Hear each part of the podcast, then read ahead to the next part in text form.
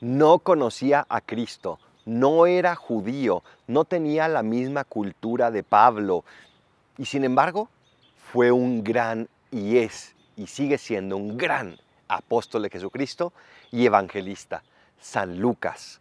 Un hombre que por su historia, por su nacimiento, por su cultura, por su educación, tal vez nadie hubiera adivinado que se hubiera convertido en eso. Y sin embargo se dejó encontrar por Cristo, dejó que su corazón fuera transformado por Él y dio ese paso que nos ha regalado un evangelio precioso desde el corazón mismo de Dios. No importa dónde estés, no importa lo que tú esperas o lo que esperan los demás de ti, lo que importa es lo que Dios espera de ti. ¿Se lo has preguntado? Porque tal vez Dios te llama a ser un apóstol, te llama a ser un testigo, como lo hizo con Lucas.